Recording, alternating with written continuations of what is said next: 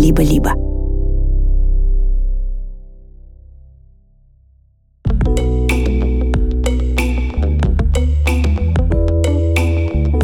Привет, дорогие друзья! Это Дима Зицер и подкаст «Любить нельзя воспитывать» студии «Либо-либо». Я педагог, я учитель, я директор школы, я писатель, я ведущий. Главное не это, главное, что я с огромным удовольствием отвечаю на ваши вопросы, на вопросы, связанные с взаимоотношениями с близкими, связанные со школой, связанные с нашей жизнью, если хотите. Этот эфир был особенный. Говорили мы о всякой всячине. Очень много сообщений, очень много живых вопросов, очень много чата. Слушайте одним словом. Любить нельзя воспитывать,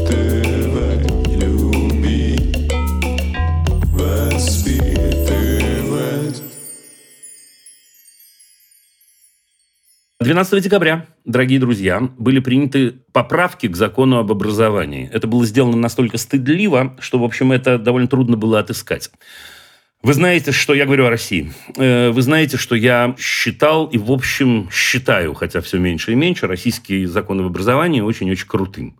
Это не потому, что в России принимаются такие хорошие законы, потому что именно этот закон, принятый в 1993 году, был подготовлен потрясающими людьми, потрясающими профессионалами, и действительно он один из лучших в мире. Но его портят потихонечку. И вот последняя порча устроена следующим образом. Депутаты приняли в третьем чтении закон, который корректирует основные принципы государственной политики и правового регулирования отношений в сфере образования. Так, в соответствии с документом, образование в РФ должно соответствовать традиционным российским духовно-нравственным ценностям и ориентироваться на задачи развития государства и общества. А любые изменения в этой сфере должны иметь научное обоснование. Внезапно. От себя я говорю. Их следует принимать только после тщательного анализа рисков и прогноза возможных последствий. Это, как подчеркивают авторы инициативы, означает, что система образования призвана не только готовить нужных стране специалистов, но и воспитывать граждан в духе уважения к традиционным ценностям, сохранять историческую преемственность поколений, та-та-та-та, ля-ля-ля-ля-ля. Значит, вы простите меня, что я действительно предпраздничный эфир таким порчу, но это очень серьезное событие. Действительно, сделано все для того, чтобы это скрыть, но это начинает трещать по швам тот самый российский закон об образовании, в котором до этого момента подчеркивалось, что в школе нет места идеологии и политики. Сейчас, как видите, одним росчерком пера, третье чтение, то есть окончательным росчерком пера, это меняется. И это очень-очень печально. Очень-очень печально, что закомплексованные, престарелые мужики, недоучки, ничего не понимающие в педагогике, ничего не понимающие в отношениях, э, вследствие собственных комплексов и собственного недообразования и невежества имеют возможность такому количеству людей испортить жизнь. И они это очень-очень активно делают. Видите, они говорят о том, что было бы хорошо... Э, нет, как же они говорят-то? Про то, что новые... Вот оно, вот оно, вот оно, вот оно. Любые изменения в этой сфере должны иметь научное обоснование. А что такое традиционные ценности?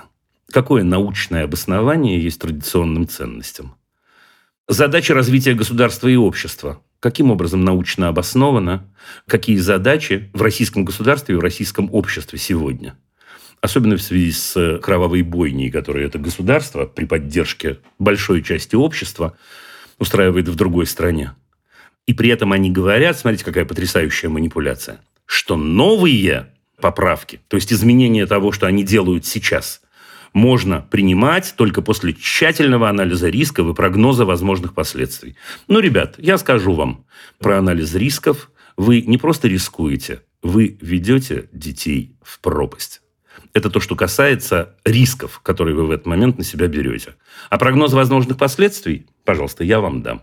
Вылезать из этого дерьма, извините за выражение, куда вы втянули такое количество людей, придется долгими-долгими поколениями. Дай бог, чтобы ваши внуки или правнуки смогли от этого освободиться.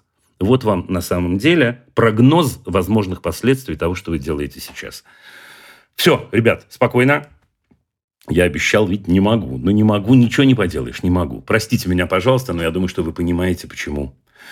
Почему я делаю это именно это, именно так. Значит, следующий эфир у нас пропуск. Ну, мы, в общем, решили устроить себе небольшие каникулы, просто совсем уже дикая логистика будет и у меня, и у моих коллег. Поэтому следующий раз, следующий вторник мы отдыхаем друг от друга, а потом возвращаемся и постараемся не пропускать.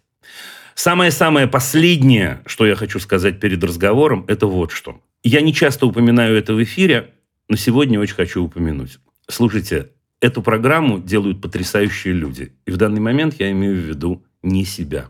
В данный момент я имею в виду своих дорогих коллег из студии «Либо-либо», которые вообще после начала войны сделали эту программу и продолжение этой программы возможной. И вы уж простите меня, я признаюсь им в любви. Вот прямо сейчас. Дорогие мои коллеги, я, может быть, не часто об этом говорю, следовало бы говорить это чаще. Я очень-очень вам благодарен. Я действительно вас обожаю. И очень-очень здорово, что мы вместе, и мы продолжим быть вместе. Спасибо вам большое. Любить нельзя воспитывать,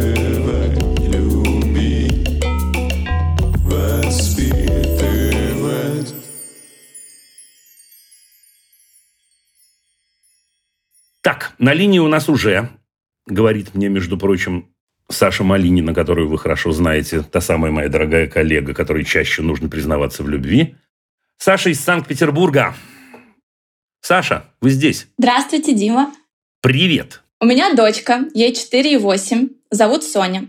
Совсем недавно начались разговоры о существовании Деда Мороза и всяких сказочных э, существ.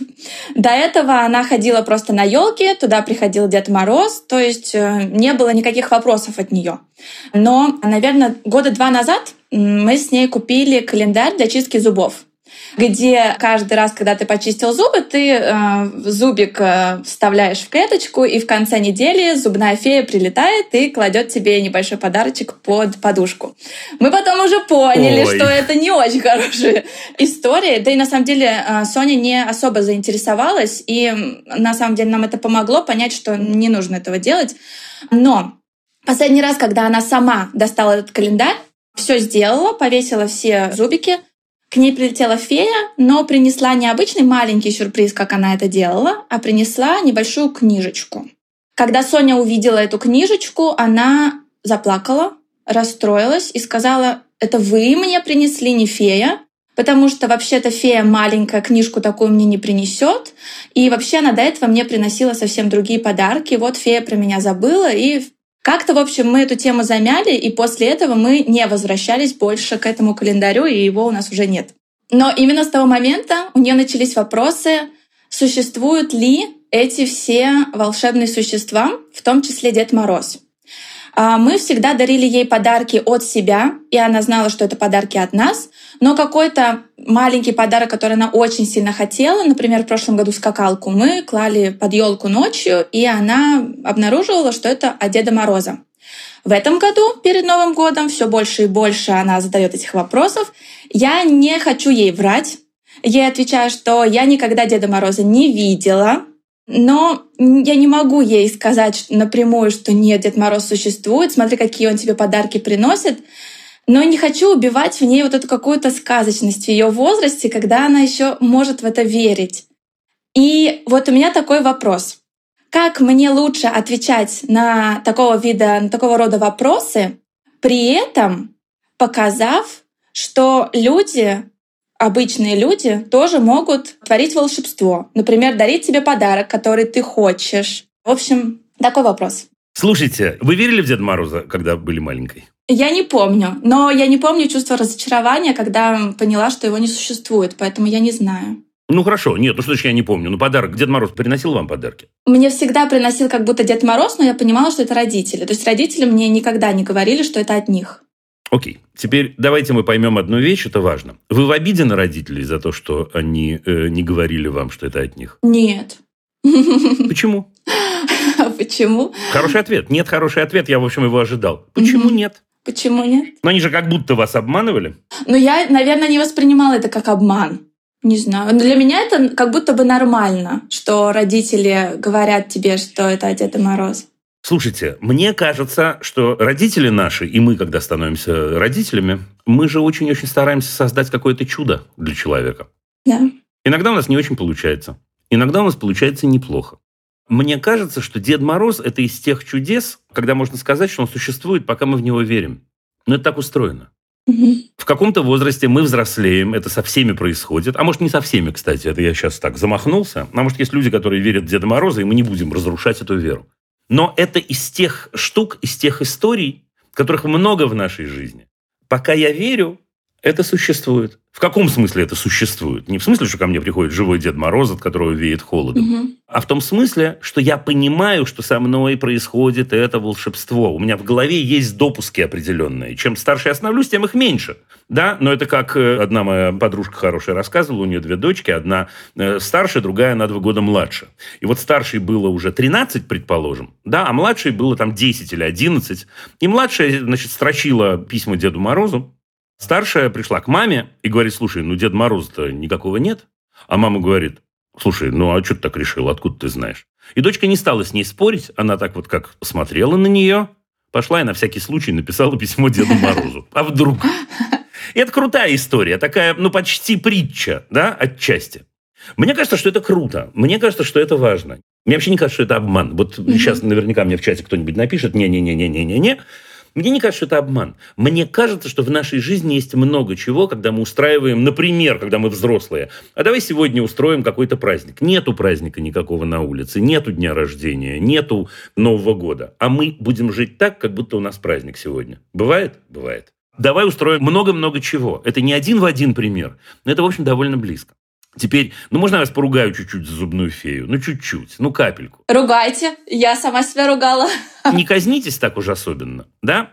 Слушайте, в чем разница между, мне кажется, между Дедом Морозом и подарками и таким вот появлением подарочков за то, что ты чистишь зубы или делаешь что-то еще?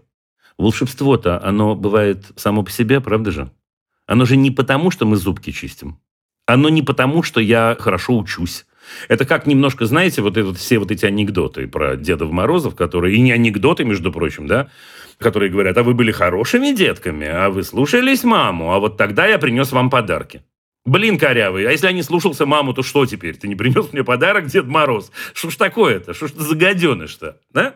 Окей, то есть мне кажется, что разница не такая уже тонкая. И в этом смысле ваша дочь вас расколола, конечно, да, она такую логику не построила, ей по возрасту не положено. Ну, конечно, расколола. Слушай, ну что, реально фея будет подглядывать, чищу ли я зубы? Да что это за байда, господи, прости. Да? И мне кажется, что на этом мы и погорели, потому что фея приносит подарки из-за любви. Ну, просто у нее такое дело.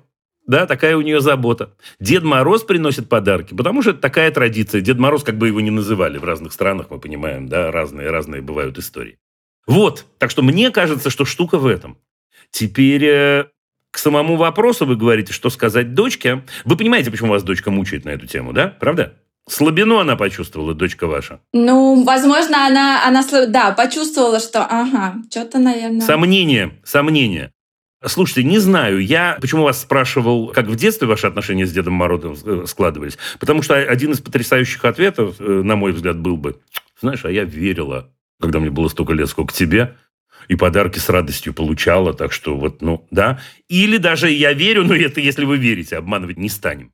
Да, сразу же, я просто сейчас э, отвечу на вопрос, который вы не задавали, но есть другие люди, которые скоро его зададут, я в сообщениях его вижу.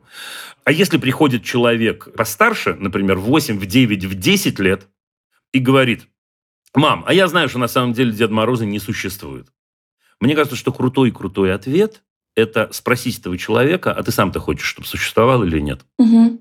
Да, но это не про 4 и 8. Угу. Понятно. Это про 10, это про 9, это про 11, когда нас проверяют, и в этом смысле мы как будто приоткрываем вот эту взрослую тайну. Угу. Слушай, от нас зависит, ждем мы этого как чудо или нет. И тут есть больше. Ну, умный ребенок это точно поймет. Да, в общем, все дети поймут, если родители правильно объяснят. Хочешь, у нас будет продолжаться чудо. Угу. Ну, такое вот какое-то чудо традиционное. Не хочешь, придумаем другое чудо. Угу. Господи, да что ж за чепуха. То есть мне кажется, что не надо культа Деда Мороза, не надо вот этого всего, мне кажется, сумасшедшего любой ценой и так далее. Угу. Другая моя подружка рассказывала мне, и, наверное, к этому моменту было уже лет 30, и она говорила, что она не знает, как это было организовано. Ровно в 12 часов в Новый год у них дома раздавался стук в дверь, в Москве, к слову сказать. Она открывала дверь, и там стоял мешок подарков. Мама с папой при этом сидели рядом с ней Мгм. в этот момент. Она пытала, когда она выросла, пытала своего папу, но разве что каленым железом не пытала. Папа не сдался. Папа говорил, это Дед Мороз что-то ко мне пристало, несмотря на то, что, еще раз, она была 30-летняя взрослая женщина. Ну вот, это же такая история. И понимаете, и она мне про это рассказывает, и понятно, что она не думает, что в этот момент прилетел э, Дед Мороз и поставил этот мешок. А с другой стороны, вот как в первой моей истории, слушайте, а вдруг? Мгм. И папа до конца говорил, слушай, вот такое чудо, вот такое чудо, да, у нас происходило. Класс. Ну, в общем, вот такое, да, приблизительно, я бы сказал. Мгм. Ищите, ищите мягкую формулировку сами, с намеком про то, что котик мой, чудеса это прекрасно, подарки это прекрасно, даже париться не хочу на эту тему и так далее. Мгм. Теперь понятное дело, что если она станет Шерлока Холмсом и будет вас везде подлавливать, ну, может, можно сдаться. Ну, в общем, короче говоря. ну, Посмотрим. Не знаю. Не знаю. Прощаемся? Да, пойду писать письмо. Давайте, давайте. Пусть все будет хорошо. Спасибо. Пока-пока. Пока. Любить нельзя воспитывать, любить.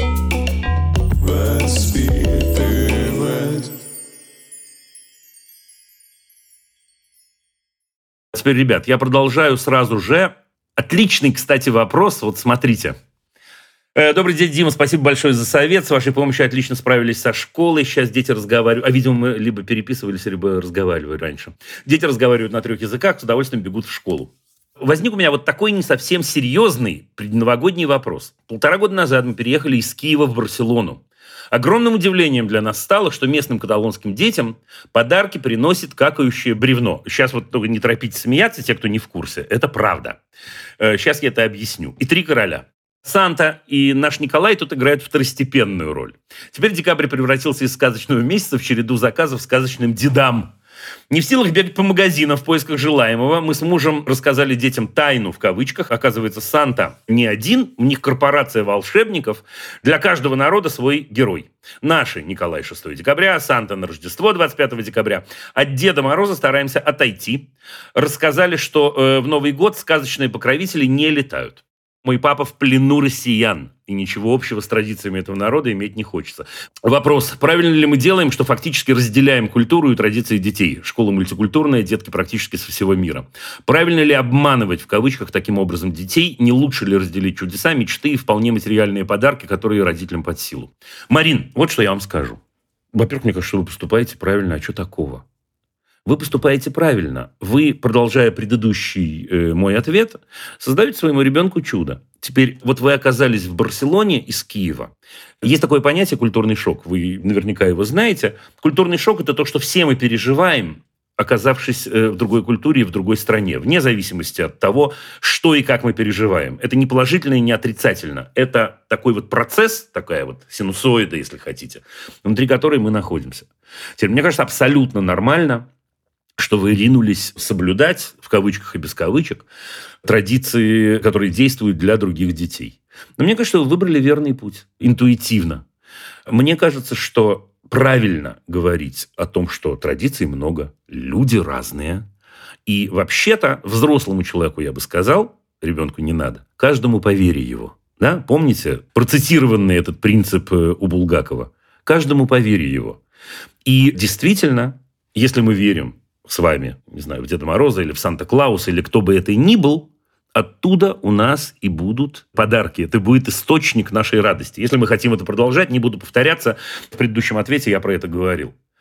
При этом мы понимаем, что в это время могут происходить какие-то другие вещи в другие дни с другими людьми. Мне кажется, что это та самая мультикультурность, о которой вы говорите. Мне кажется, это то самое удовольствие не только, не только самим получать эти самые подарки, но и смотреть, как это происходит у других народов, в, э, в других культурах. Про какающее бревно, потому что не все это знают, Тео де Надаль, э, значит, это называется. Это старая-старая традиция, языческая на самом деле. Это уголечки, насколько я знаю, от э, жертвы, которые превращались в разные подарочки. Люди верят в разное. И вот с этим самым бревном, так называемым, э, устроено следующим образом. Да, Тио это всегда малюсенькие подарочки, но которые приходят в мир вот таким странным и неожиданным для культуры многих способом. Есть очень много детских считалочек, между прочим, но я прочту, вы меня простите за это, потому что я понимаю, что здесь могут быть культурные шоки, тем не менее. В переводе детская считалочка. «Эй, Полена, поднатужься и покакай хорошо. Сыр, орехи и конфеты получить скорее хочу, но не забывай, Полена, если будешь плохо какать, извините. Я возьму большую палку и тебя поколочу». Разные традиции, разные культуры. Последняя Марина. Видите, вас это смутило? Не исключено, что и ваших детей это смутило. Можно про это пошутить, вот как мы сейчас. Можно про это поулыбаться. Можно поговорить о том, что если люди верят в это, наверное, у них такое вот и происходит. Вот как-то вот так. Это крутой разговор про мультикультурность. Значит, вопрос такой. Близко Новый год. Я купила дочери 7 лет бутылку детского шампанского. Сильно газированный виноградный сок. Естественно, безалкогольный. Она сама попросила, увидела яркую этикетку в магазине. Муж против, говорит пропаганда алкоголизма. Переживаю, что мы создадим у нее ажиотаж к этой теме нашими разными взглядами на этот вопрос. Как сделать так, чтобы ребенок, в скобках в будущем, конечно же, попробовал алкоголь дома в безопасной обстановке, а не бурду в подворотне, скрываясь от родителей. При условии, что папа э, создает ситуацию запретного плода. Ксения спрашивает. Ксения, дорогая, начну я с конца. Во-первых, надо, конечно, переставать создавать ситуацию запретного плода. Мне бы было бы здорово получить от вас немножко информации, какие у вас в семье отношения с алкоголем. Это вопрос важный. Потому что, как мы с вами понимаем, сейчас кто-нибудь меня будет ругать, тем не менее отношение человечества с алкоголем – это культура. И это культура, которая варьируется и географически, и с точки зрения временных эпох, она разная. Вы точно абсолютно знаете и точно обращали внимание на то, как в разных странах по-разному употребляют алкоголь. И как круто с друзьями выпить бокал вина, а может быть и не один. И как странно и дико пить бурду в подворотне, как вы говорите. Это вопрос культурной традиции, это вопрос семейной культуры, очень-очень во многом. И мне кажется, что... Ну вот смотрите, если папа создает ситуацию запретного плода, я пофантазирую, и на самом деле это означает, что папа просто не пьет, и в семье у вас не пьют, то действительно я его понимаю, потому что если вдруг появляется шампанское, никогда в доме не было шампанского, алкогольного, безалкогольного, никакого, и вдруг появляется шампанское, которое круто открывается, не знаю, может, здесь и есть что-то что не то. Если дома у вас, э, когда приходят гости, Принято открыть бутылку шампанского. Принято, не знаю, выпить рюмку. Принято выпить бокал вина. Э, не напиваясь при этом, естественно, и так далее. И это часть культуры. Не питье ради питья, а потому что это вносит какой-то дополнительный, возможно, ну не знаю, оттенок, шарм в наши отношения. Мне кажется, этим самым шампанским испортить ничего абсолютно нельзя.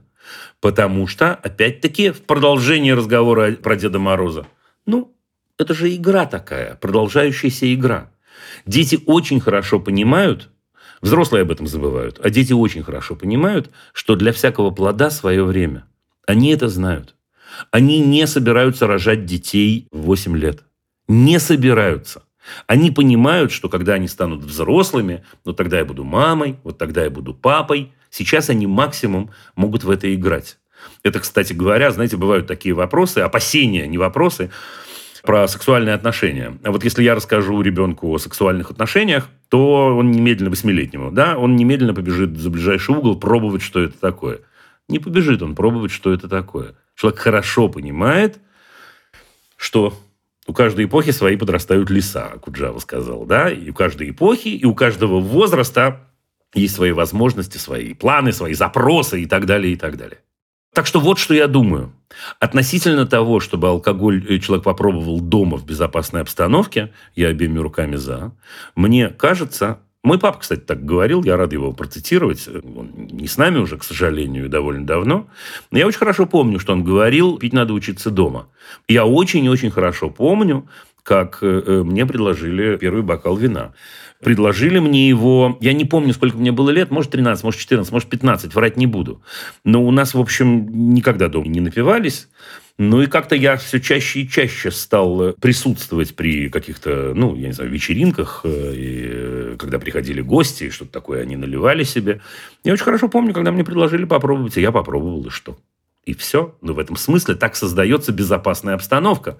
Когда есть рядом человек, тот самый значимый взрослый на это время, который говорит о том, что это часть культуры, о том, что у этого есть вкус и запах определенный, но это связано с такими-то, я не знаю, поводами. Да, про то, что алкоголь, даже если мы пьем капельку, пьют для того, чтобы попробовать ощутить определенный вкус, возможно. Да, про то, что в этот момент что принято есть и что принято есть. Вот так, да, поставлю двойное ударение. Нет здесь никакой пропаганды алкоголизма, на мой взгляд. Еще раз финал. Ксения, это важно, я с этого начал, этим хочу закончить. Если дома создается ситуация запретного плода, вы точно, раз вы задаете этот вопрос, знаете, что из этого будет. Неважно, какой запретный плод. Речь идет о гаджете, или речь идет об алкоголе, или речь идет о сладком, или речь идет не знаю о чем. Как только человек поймет, чтобы не сказать распочухает, извините, что этот запретный плод можно пробовать вне дома, с очень высокой степенью вероятности пробовать его дома. И это очень-очень интересно. Знаете, напоследок тоже расскажу, ну не то, что я похвастаюсь, но я иногда вспоминаю из собственных детей. Совсем недавно, буквально две или три недели назад, моя младшая дочь, которой 17, она рассказала о диалоге, который был у нее с одноклассниками. У нее чудесные друзья, чудесные одноклассники. Мы с женой были в отъезде, и они э, собирались у нас дома. И они решили, там было, слушайте, 8 человек, 10 человек, 17 лет, решили купить бутылку, не помню чего, мартини, по-моему. Да, и Эмма сказала, что она отлично попросит денег, значит, у папы или у мамы, значит, купит, а потом ей там отдадут и так далее. Ее одноклассники, многие, не все, были потрясены тем, что она может про это говорить с родителями. И это круто. Это не то, что мы такие молодцы. Мы сами делаем это для нашего удобства. Потому что мы хотим, чтобы наш ребенок был в безопасности. Потому что мы хотим, чтобы наш ребенок... Я понимаю эту культуру, когда собирается компания молодых людей 17-18 лет, и они делают себе как, какие-нибудь коктейльчики. Я ее знаю. Что будет, если я скажу «нет»? или доведу это до ситуации, когда это будет обманом меня, да, ситуация, когда меня надо обмануть. Мой ребенок оказывается в опасности. Мой ребенок не имеет возможности, не дай бог, если что-то произошло с кем-то из его друзей, который слил себе несколько коктейлей и напился. Хотя такого не происходит, поверьте мне. Так вот, мой ребенок теряет возможность позвонить и сказать «папа, помоги» или «мама, помоги». Вот. Я думаю, что хватит нам об алкоголе говорить. Давайте еще одно сообщение я возьму. Сообщение серьезное. Здравствуйте, Дима, мне 17 лет. В следующем году съезжаю от родителей учиться в другой город. Как сказать моему папе о моей нетрадиционной ориентации? Как справиться со страхом непринятия от людей? Узнала это я давно, лет в 12. Очень люблю своего папу. Хочу поддерживать с ним контакт. После переезда готова говорить с ним на любые темы, и он поддержит меня.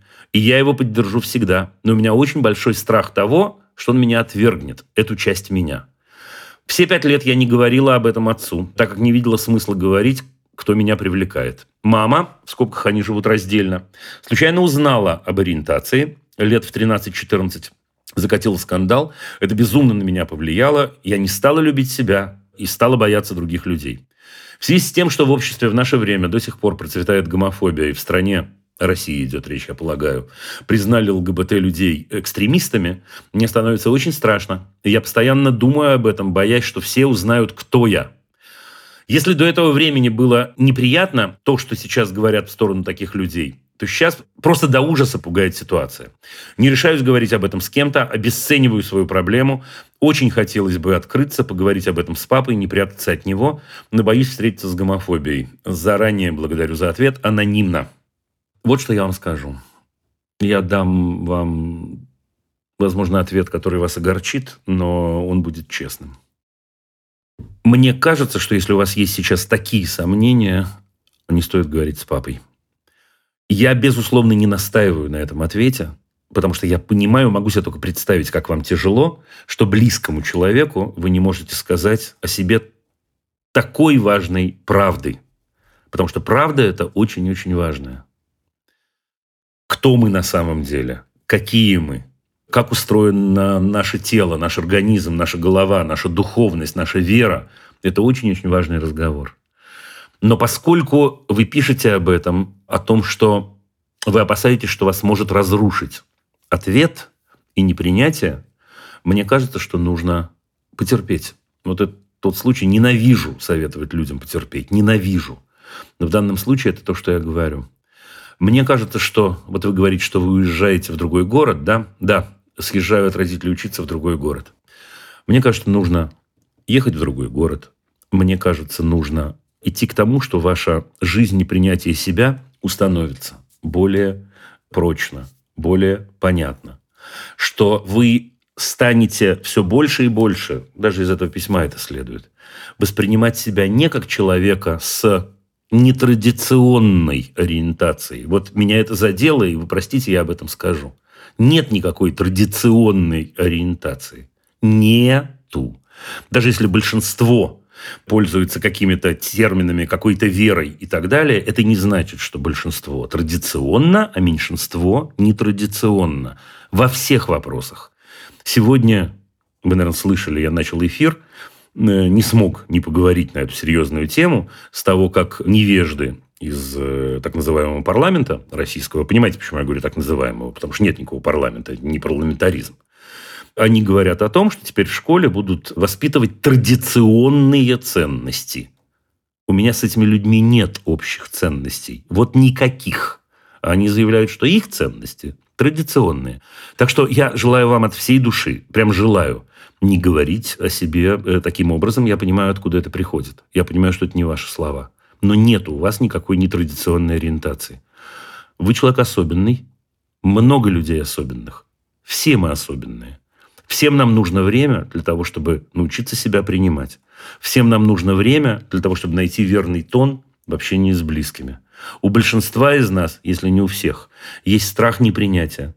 И не обязательно это связано с привязанностями, в том числе сексуальными.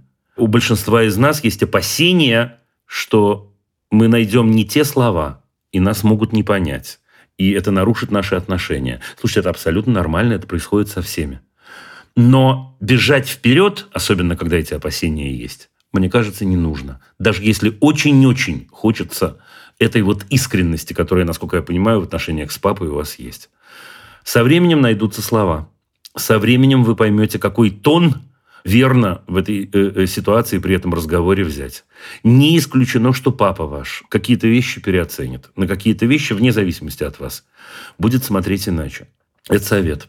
Я буду рад, если у вас возникнет желание и необходимость вернуться к этому разговору через некоторое время и дать уже конкретный ответ, вот когда вы скажете, что вы готовы поговорить, конкретный ответ на вопрос, как можно было бы построить разговор, потому что есть, мне кажется, честные, открытые, человеческие варианты, которые вас не подставят.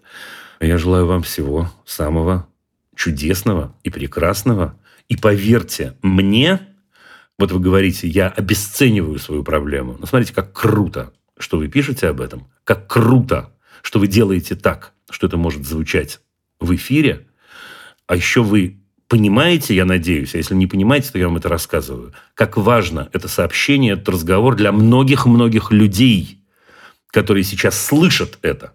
Так что, может, что-то в этом от обесценивания и есть, но вообще-то, мне кажется, вы уже не там. Мне кажется, вы уже в ситуации принятия, когда вы стараетесь не только собственную жизнь изменить в лучшую сторону, но и жизнь других. За что я вас очень благодарю. Любить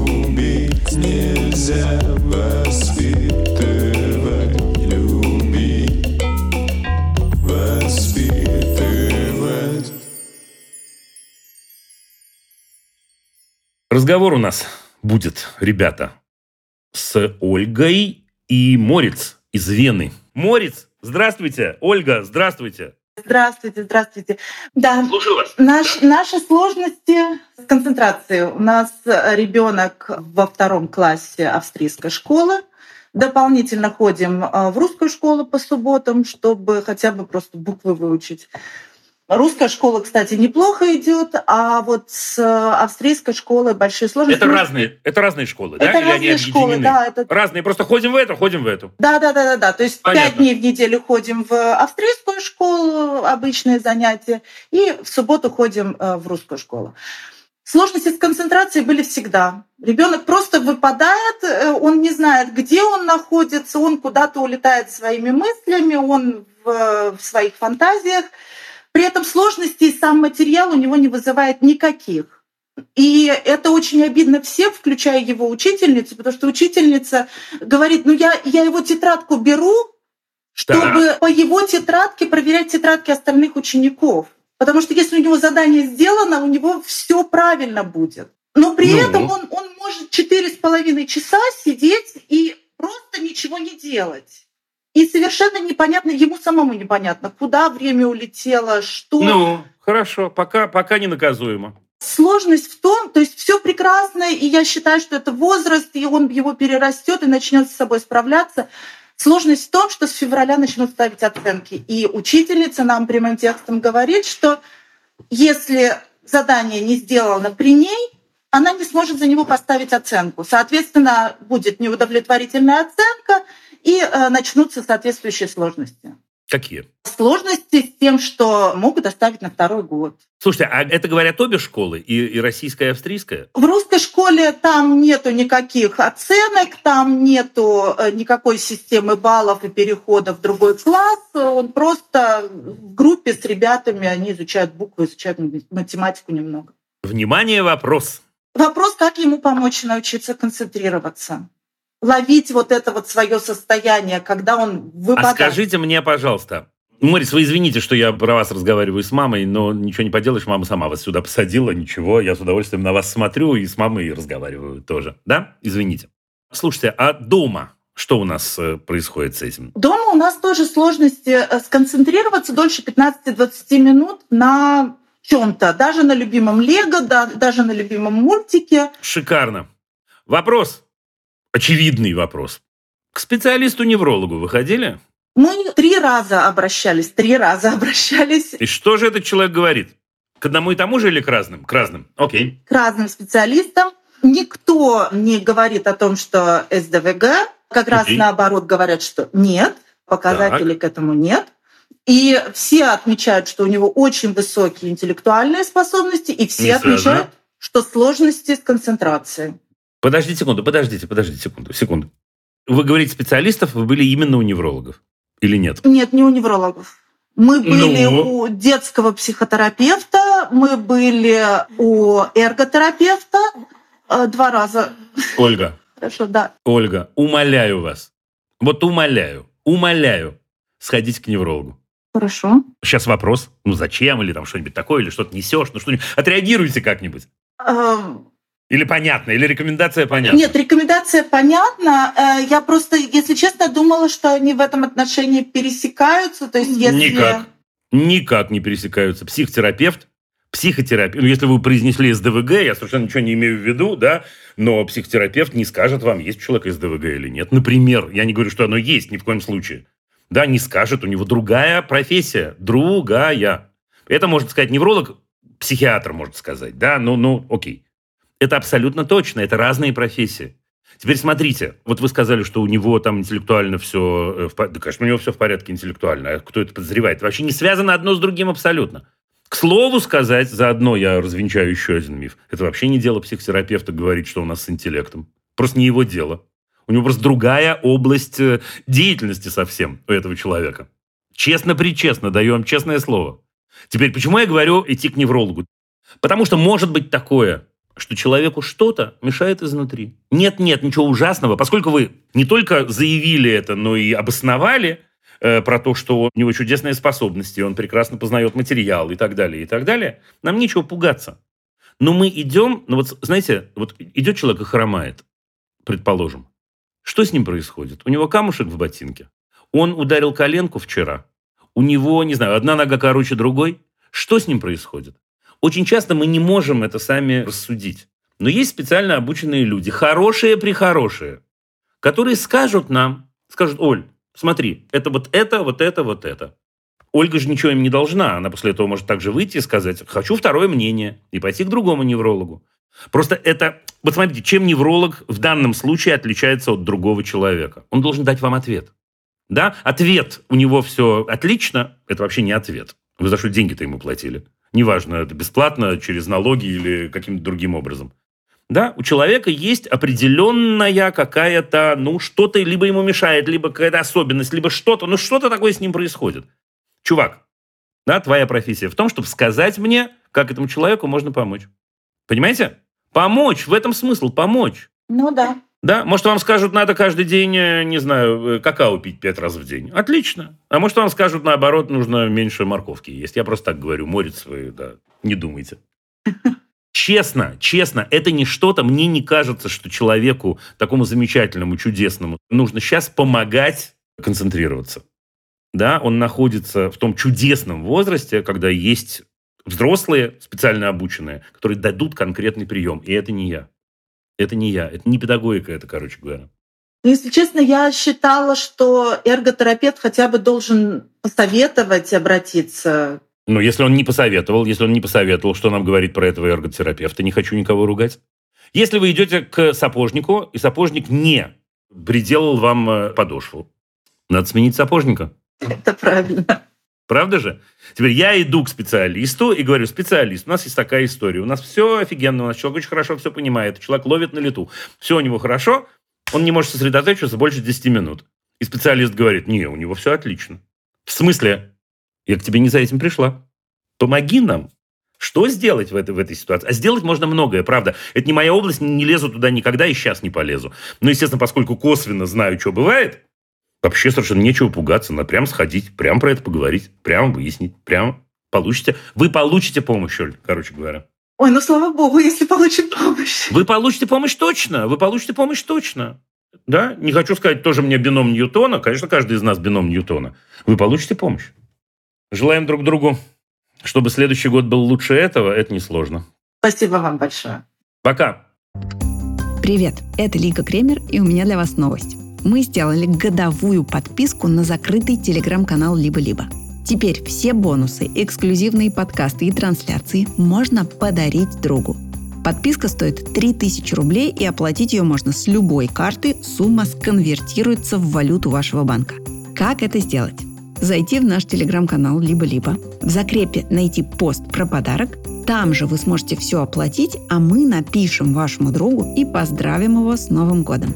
Подарите кому-нибудь год с либо-либо и поддержите таким образом нас. Спасибо! С наступающим! Ссылки, как всегда, в описании. Любить нельзя воспитывать,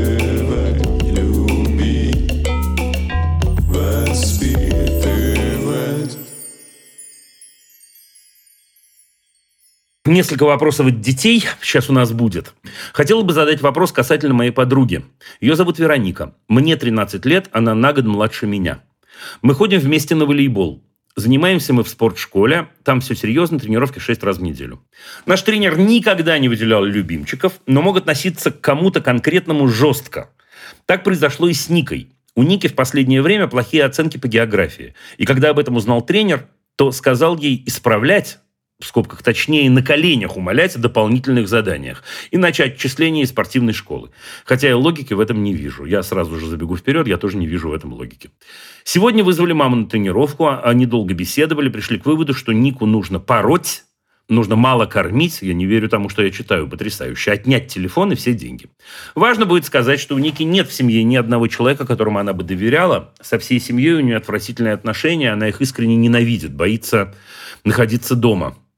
Также мать может рассказать тренеру о ее плохих привычках, выпивка и сигареты. У меня есть два вопроса. Первый, как я могу ей помочь? Имею ли я право попросить помощи у моих родителей в этом вопросе? Второй. Как ей наладить отношения с тренером, ведь мать на его стороне, и они контролируют практически все в ее жизни. Две поправочки. Первое. С ее мамой говорить бесполезно, она спивается, я бы назвала ее невменяемой. Она никогда не сможет уже исправиться и даже пытаться понять свою дочь, а тем более помочь. Второе, на тренировках я никак не могу помочь, так мы в разных группах. Аня пишет мне, Аня 13 лет. Начну я вот с чего. Начну я с того, что я с вами согласен. Я тоже не вижу никакой логики в поведении тренера. Никакой. Я думаю, что все, что он предлагает, он или она, не помню, да, но в мужском роде написано у вас, неважно, это разрушает человека и унижает человека. Я думаю, что дело в этом. Более того, я не вижу никакой связи между учебой Ники и тем, что она занимается спортом. Никакой. Это очень-очень странно, если у человека не получается в жизни что-то, лишить его чего-то другого в надежде, что это вдруг начнет получаться. Нет, если человеку плохо, если мы делаем ему еще хуже, от этого человек не становится лучше. От этого не меняется его жизнь. Еще один момент – это для чего Ника занимается спортом. Это момент важный. Знаете, иногда, когда мы чем-то занимаемся, нам так важно это занятие, что на что-то мы не обращаем внимания, машем рукой. И говорим, ну, хорошо, у моего тренера, у моего учителя, у моего кого-то плохой характер. Иногда он бывает резок, иногда он бывает неприятен. Но он дает не так много, именно этот человек, что я потерплю. Я не могу найти это, то, что я так люблю и так ценю, у других людей. А иногда бывает так, что это нетерпимо. Вот это какое-то качество этого человека. Иногда бывает так, что даже если я очень ценю по той или иной причине то, что мне дает человек X, нужно с этим человеком расставаться. Ань, я боюсь, я отвечаю вам честное слово, вот на 100%, абсолютно не беря в расчет ваш возраст. Отвечаю, что я думаю. Прям вот правда, я человеку любого возраста так бы ответил. Мне кажется, что в ситуации, которые вы описываете, для Ники довольно опасно оставаться у этого тренера. Я объясню. Если взрослый человек советует другому взрослому человеку избивать более слабого, пороть, говорите вы, или там мало кормить, это я прямо вообще даже, даже я, знаете, оторопь берет, думаю, что вы не преувеличиваете, разве это пишете. Или отнять телефона все деньги, то есть унизить. С этим человеком оставаться нельзя.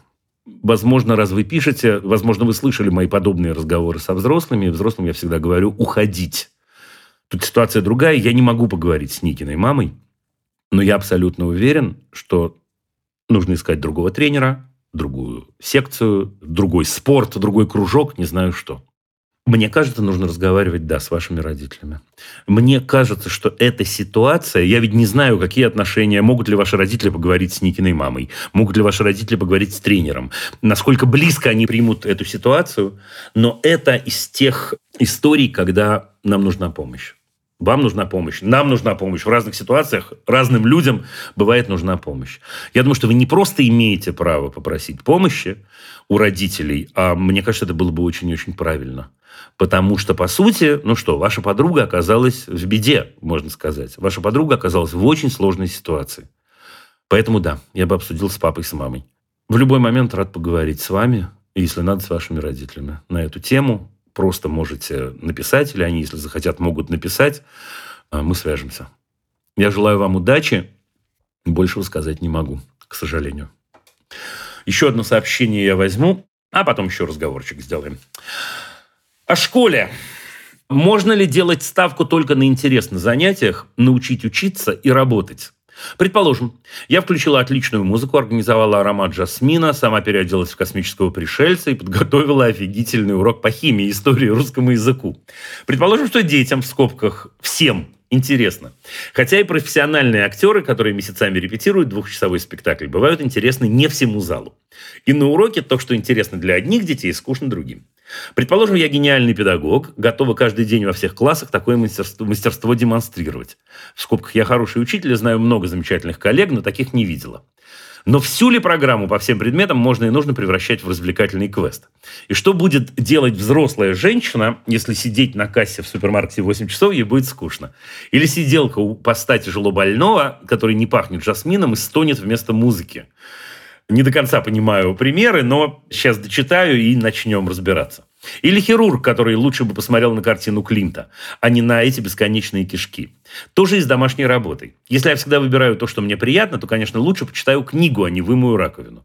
Короче, я как учитель всегда за интересные уроки, но если все для удовольствия, не получим ли мы в качестве конечного продукта эгоиста и гедониста, Татьяна? Татьяна, знали бы вы, как я вам благодарен за этот вопрос? Я не до конца понимаю действительно связи между какими-то пунктами, но это круто, потому что вы вот сейчас прям привносите в нашу э, финальную программу года язык школы и очень важный разговор о том, как устроено образование и как устроена школа. Начну с конца. Если все для удовольствия, не получим ли мы в качестве конечного продукта эгоиста и гедониста? Нет, Татьяна, не получим. Я начинаю с конца. Потому что, давайте сначала примеры из жизни очень-очень простые. Я выбираю быть с этим человеком вместе. Ну, со своим э, любимым. Мне кажется, делаю я это для того, чтобы всегда было удовольствие. Внутри этого удовольствия бывают разные ситуации. Давайте мы не будем это путать. Я от жизненных ситуаций, э, примеров перейду к профессиональным, я вам обещаю. Внутри этого удовольствия бывают какие-то шероховатости, бывают иногда конфликты, бывают напряжения. Но я понимаю, что это существует ради огромного удовольствия общения друг с другом. И умение это удовольствие получать, мне кажется, отчасти называется отношениями, отчасти называется семейной жизнью. Мне кажется, это очень-очень важно. Пойду дальше. Это пока еще по таким примерам не педагогическим. Мне кажется, что хирург, которому не нравится смотреть на бесконечные кишки, очень плохой хирург. Я не хирург, поэтому я не знаю, как от этого удовольствия можно получать, но я не хотел бы оказаться у хирурга, который смотрит на бесконечные кишки только потому, что он должен. Я хотел бы оказаться у хирурга, если приведет Господь, который влюблен в свою работу, который понимает, что он реализовывается на этой работе, у которого, возможно, висит над ним картина Климта, если он ее так любит, но он понимает, почему он этим занимается. Не из вынужденности, не потому, что его заставляют, не потому, что его дома будет э, жена ругать или муж, не потому, что ему двойку поставят и зарплату понизят, потому что для него это и есть личная реализация. И также э, про все остальное. Вот смотрите, вы пишете про превращение уроков в квест. А я совершенно не говорил этого никогда и не скажу. Мне кажется, устроено это совсем-совсем не так. Грубо говоря, попробую сейчас пробежаться. Школа устроена следующим образом. Первый блок. Человек, который приходит в школу, имеет полное право, чтобы ему в школе было хорошо. Просто полное, стопроцентное право. Всегда хорошо? Да, всегда. Должно ли внутри этого хорошо быть плохо время от времени? Нет, не должно, отвечаю я. Может ли это сделать учитель? Конечно, да. Кто сказал квест? Кто сказал, что нужно э, включать отличную музыку, организовывать роман Жасмина, переодеваться в космического пришельца? Это вы сейчас описываете, как вы удивите ученика. Но речь идет не об этом. Наш профессионализм ведь с вами в том и заключается, я, кстати, абсолютно уверен, что вы обалденный учитель. Вопроса даже нет. Но наш профессионализм заключается в том, что мы строим определенные рамки, если хотите, правила игры, а внутри этих рамок с человеком происходят чудеса. Не мы организовываем эти чудеса, не обязательно поэтому переодеваться в пришельца. С ним что-то происходит. Как в хорошем театре. Да, нет, нет, я не имею в виду, что каждый урок должен быть как спектакль. Но как в хорошем театре. Нас, мы оказываемся в определенных рамках, а дальше мы объединены одним процессом, разным у каждого. Вот такая, такой парадокс. У нас включаются личностные процессы, личные переживания, у каждого свои. Но мы объединены вот этим вот. Мы не можем с вами угадать, что интересно ученику. Поэтому мы не можем ходить и угадывать и говорить о том, что а вот если я надену костюм космического пришельца, вот тогда-то им будет интересно. Не, они прибалдеют от удивления, от изумления. Но нет, не обязательно всем будет интересно. Что нам делать? Мы можем с вами построить рамки, в которых они сами сформулируют, что для них важно и что для них интересно. Я приведу вам простой пример. Например, там вы знаете, что у нас в школе с четырех лет существует выбор. Не может быть выбор, а существует выбор. То есть дважды в день минимум, уже начиная с четырех лет, есть параллельные уроки. Когда человеку нужно выбрать, на какой идти из них. Не могу пойти на два сразу. Да? В чем задача наша с вами педагогическая? Сделать так, чтобы человек постепенно за несколько лет научился выбирать, выбирать сознательно. Вот я сейчас хочу идти э, заниматься, не знаю, флейтой, или хочу идти заниматься йогой, аппликацией, фитнесом, э, шахматами. Постепенно этот выбор становится все осознаннее. Для этого есть мы с вами, для этого есть педагоги, для этого есть учителя, для этого есть тьютеры – Любой выбор, все в порядке, будет хорош. Нам постепенно нужно научиться его осознавать. Первое. Второе. Зачем мы вообще учим математику, физику, химию, историю, литературу, особенно в раннем возрасте? Мне кажется, что мы учим это для того, чтобы понимать себя. Крутой профессионал умеет сделать так, чтобы мое познание себя происходило, например, на базисе математики. Вот если вы математикой умеете это, вот тогда вы офигительный учитель. Потому что в противном случае, о чем мне учить математику, если у меня есть э, гаджет, где я могу посчитать, если мне будет нужно посчитать все. Есть интернет, в котором я все найду. И получается, у некоторых учителей это превращается в инструмент. А что ты будешь делать, если тебе понадобится какое-то знание, у тебя его нет? Так бывает очень редко в наше время. Или тебе это обязательно пригодится. Или, если ты не будешь учить знаю, математику, физику, химию, ты не сможешь быть достойным членом общества. Это ложь. Человек сможет быть достойным членом общества. И не в этом профессионализм педагога. Профессионализм педагога наш с вами сделать так, чтобы поначалу, в первую очередь, на базисе математики, физики, химии, истории, литературы человек познавал себя, потому что ничего более ценного нет. Это мы сейчас говорим о том, как устроена начальная школа. В начальной школе я учусь читать и писать, потому что мне очень круто себя выразить, и таким образом тоже. И тогда это появляется в необходимый инструмент. Не обязательно для этого переодеваться в костюм кого-нибудь там. Нужно этот интерес включить. И тогда мы поспевать не будем за ними, поспевать не будем за реализацией их этих самых мотиваций. Дальше все усложняется, всегда вообще так происходит.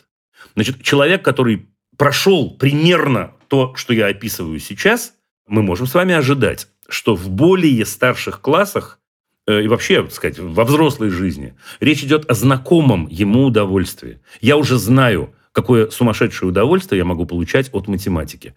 И иногда я понимаю, что мне нужно сделать раз, два, три, четыре, пять, чтобы это удовольствие получить. И это как раз называется произвольное внимание, когда я произвольную дел, делаю что-то не потому, что мне плохую оценку поставят, не потому, что меня будет ругать мама или учитель, а потому, что мне знаком вот этот сумасшедший кайф учения. Вот я понимаю, что для того, чтобы э, решить теорему, не близкая мне, к сожалению, сфера математика, но потому ее и беру, мне нужно пройти вот этот путь. И тогда я получу какой-то заоблачный кайф. Вот что такое школа. Вот так она на самом деле устроена. Так устроена литература, так устроена история, так устроено все. Не могу, к сожалению, бесконечно говорить об этом, хотя говорил бы, и нет ничего, что я любил бы больше, чем школу. Ну, театр, может быть, ну, сопоставимо. Так что нет, ни в коем случае речь не идет о том, что мы должны их постоянно удивлять. С этой точки зрения аналогия с театром мне не близка. Другое дело, что у нас с вами есть набор инструментов волшебных, как в любой профессии. И когда из этого ящичка мы эти инструменты подходящие достаем, иногда, может, это будет и квест, как вы говорите. А иногда это будет э, вопрос, а иногда это будет дискуссия, а иногда это будет какое-то сложно придуманное... Слушайте, я начинаю пересказывать э, э, собственную книгу «Современное педагогическое искусство. Азбука НО». В противном случае наша профессия ничего не стоит если у нее нет оригинального собственного инструментария? Ну, не знаю, ответил или нет, напишите, да? Любить нельзя воспитывать, любить, воспитывать.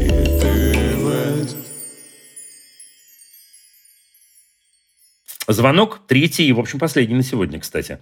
Анастасия из Красноярска.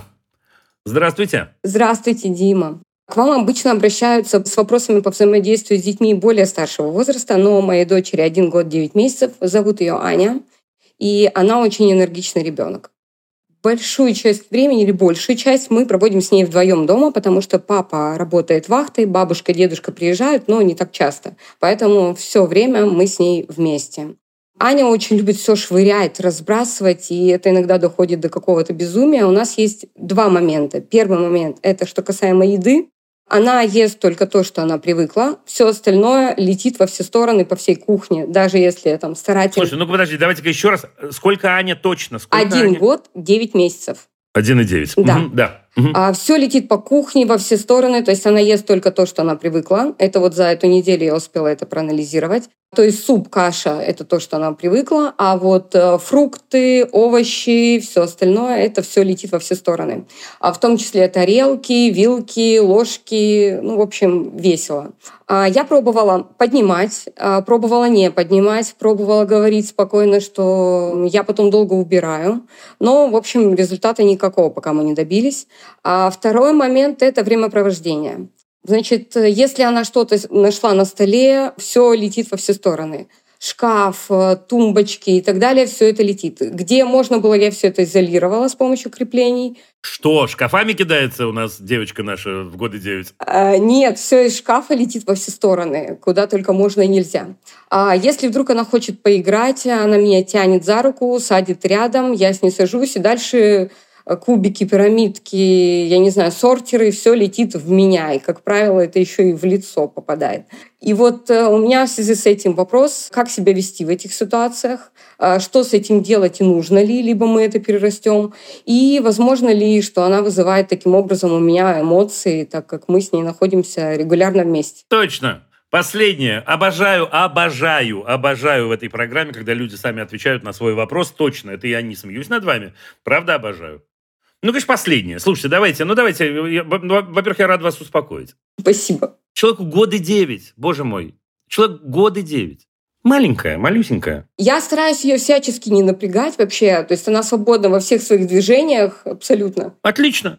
Не, я не про это, да я не про это, я не про это. Она, она сейчас, ну, кто для нее самый важный человек, давайте так. Ну, Безусловно, я.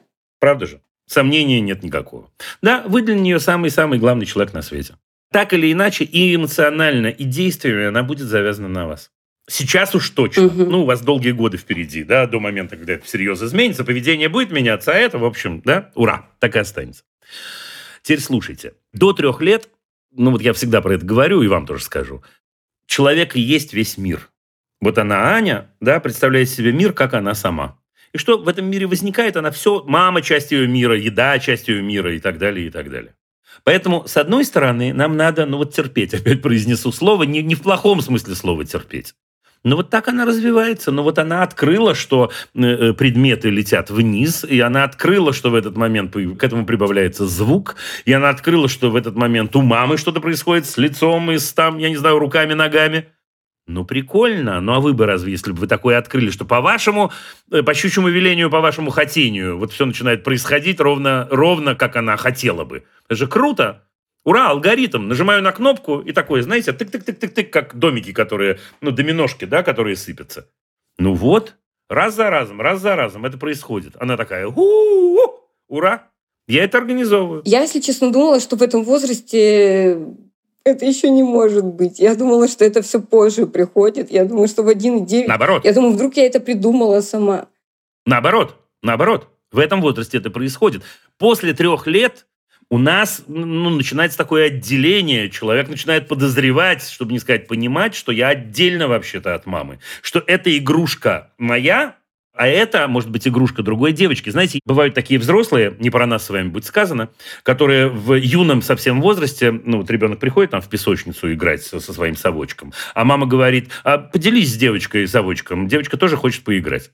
Это невозможный проект. Я не буду ругать эту маму, но это невозможный проект.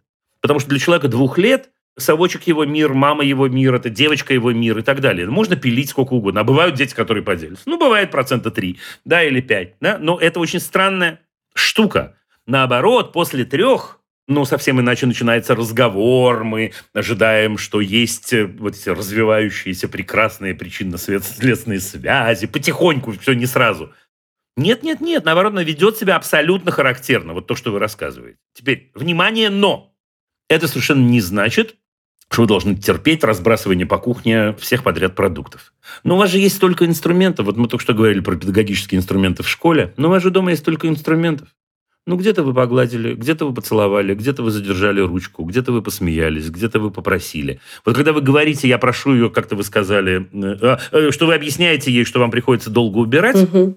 Я не говорю, не говорите это, говорите, потому что это образование моделей, круто, что они звучат в тех. Но правда вы не ожидаете, что она поймет и скажет, вау, мама, тебе придется долго убирать.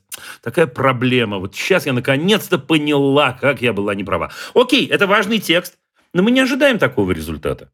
Но инструментов много-много-много. И где-то мы скажем «не надо», и где-то мы скажем «подожди», а где-то мы и физически не дадим это бросить. Один вопрос только я хочу вам задать. Вот вы говорите, что она у вас что, овощи, фрукты не любит, да, там, или что там? Как? Вообще не ест ничего, кроме бананов, а овощи вообще никакие. То есть кусочки никак. Вопрос у возбужденной публики. А зачем вы ей суете эти овощи? Но как минимум они способствуют пищеварению. Дружище, бананы прекрасны. Бананы мы едим. Представляете, как будто мы с вами до этого договорились. Да? Они способствуют пищеварению или не способствуют пищеварению. Пищеварению человека способствует то, что он ест с удовольствием. Вот я сейчас, сейчас кто-нибудь напишет, мне точно из врачей. Но, но правда. Да, значит, ей для начала нужно, как любому человеку, ну, вы- выстраивать отношения с едой. Есть такая еда, у мамы есть много хитростей. Если я люблю есть кашу, значит, мама что-то в кашу добавляет где-то, я там и так далее, и так далее.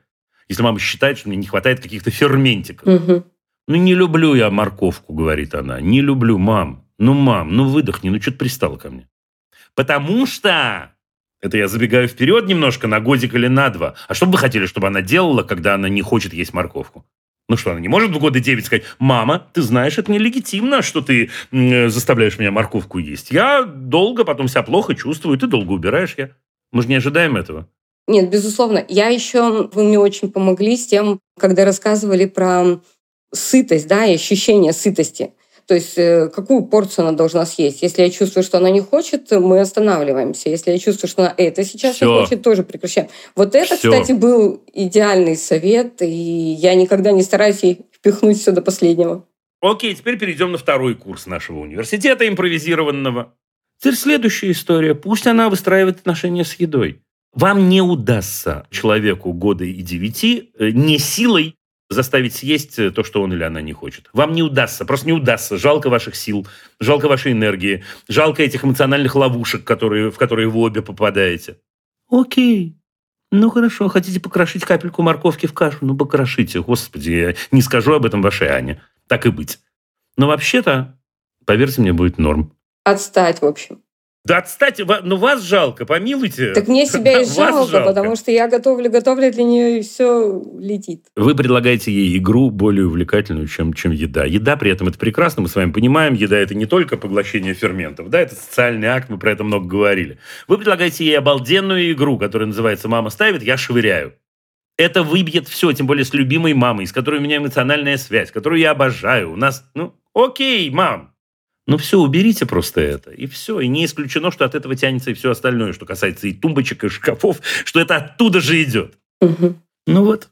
Так что вот такая, такая простая история. Конечно, да. Конечно, внутри эмоциональной ловушки.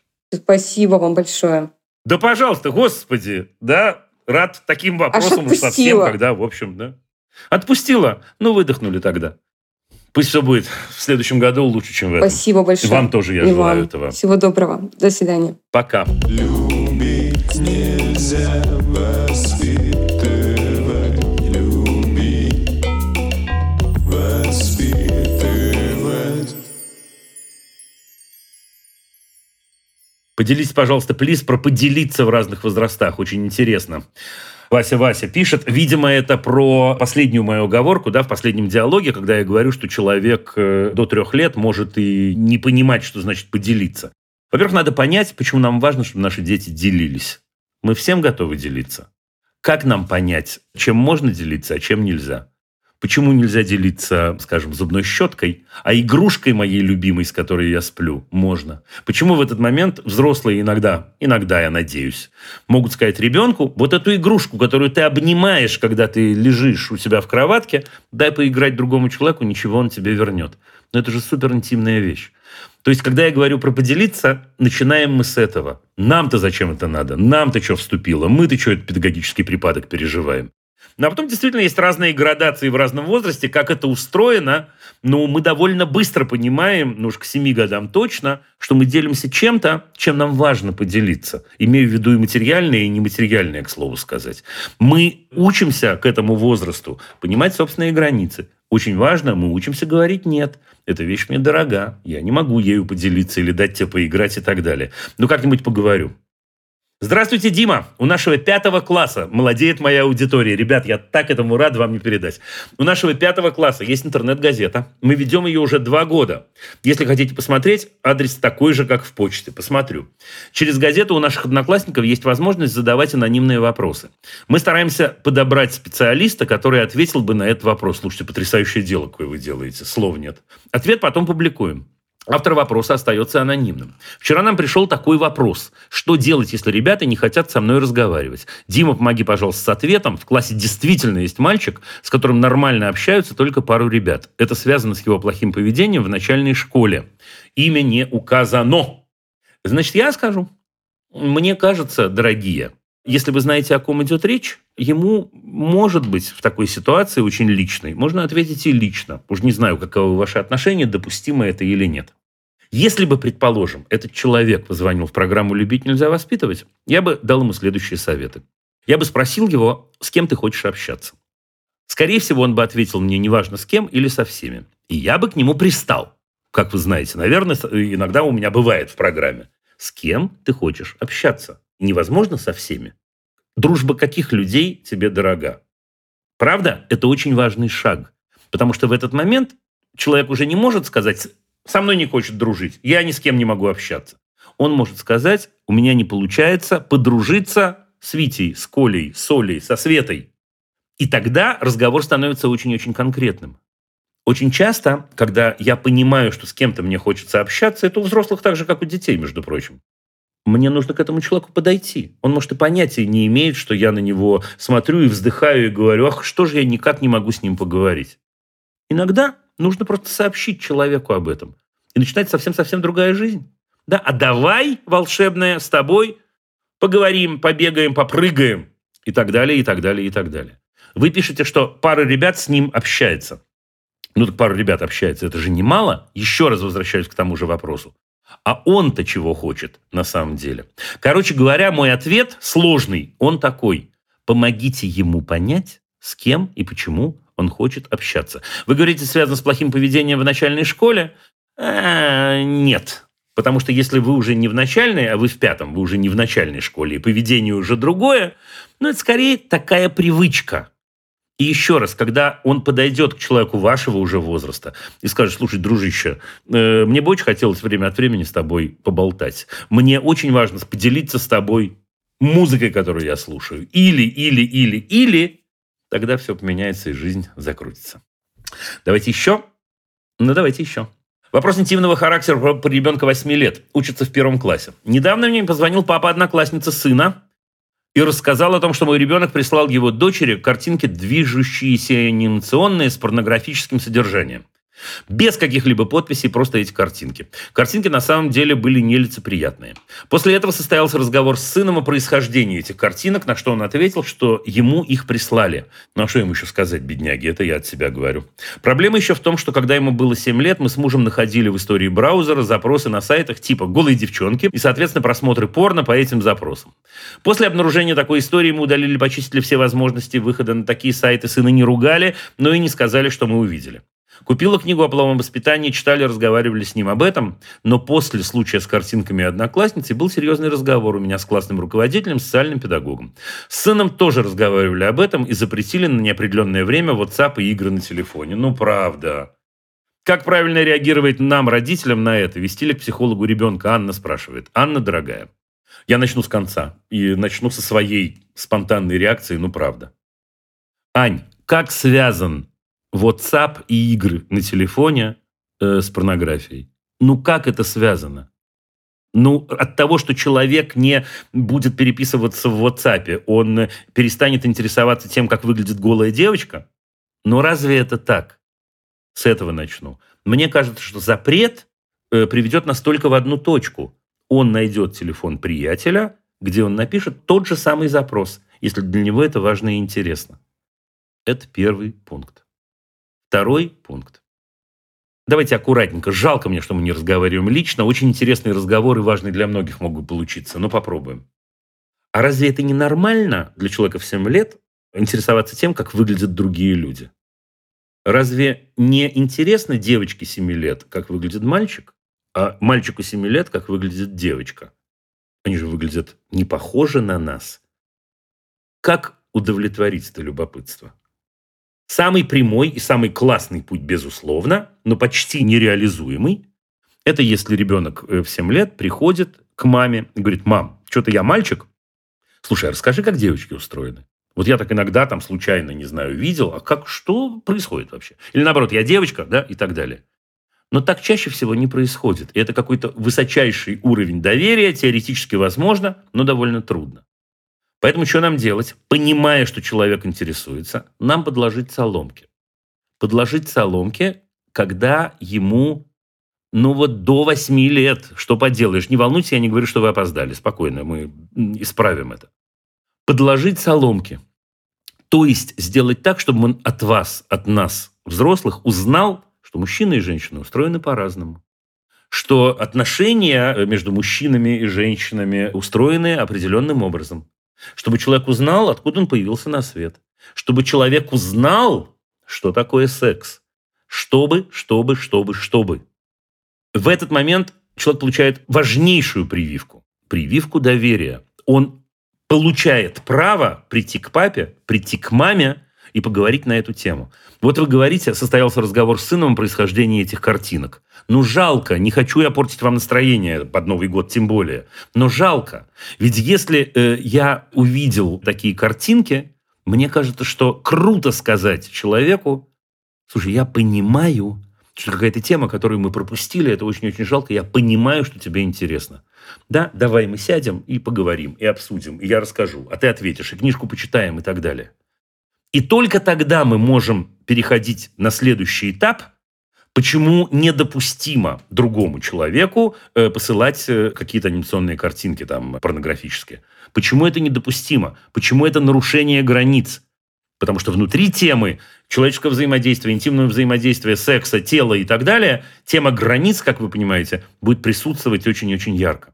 Так что мне кажется, нужно делать принципиально другой заход нужно разговаривать с вашим сыном, может быть, вы, а может быть, муж, не думаю, что вдвоем. Решите сами, впрочем. И говорить нужно с другой стороны.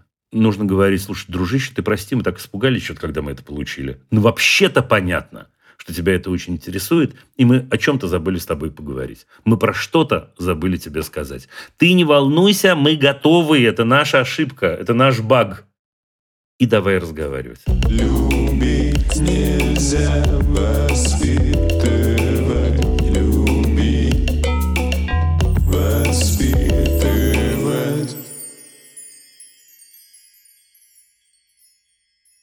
Ребята, дорогие мои, вот кто-то пишет, я на вас подсела в этом году, а я на вас знали бы вы, как подсел. И в этом, и в предыдущие годы. Я думаю, что мне было бы намного сложнее жить этот страшный год без вас и без этой программы. Я вам за это очень-очень благодарен. Я хочу пожелать нам всем, чтобы следующий год был намного лучше. Тем более, что действительно, я повторюсь, я сказал это сегодня, это совсем-совсем не сложно. Я очень хочу, чтобы в моей любимой Украине настал покой и настал мир – и чтобы все получилось именно так, как вам этого хочется, ребята. Я очень-очень хочу, чтобы те люди, которые волею очень-очень плохих других людей оказались не дома, оказались в других странах, оказались в других школах, чтобы эти люди нашли твердую почву под ногами. Я очень-очень хочу, чтобы вы получали, вот все без исключения, настоящее удовольствие от любовных отношений с близкими людьми. Потому что наши отношения с детьми – это отношения любовные, и хорошо бы нам об этом не забывать, а наоборот помнить как можно чаще. Я очень и очень хочу, чтобы в России снова у людей появилась возможность говорить то, что они думают.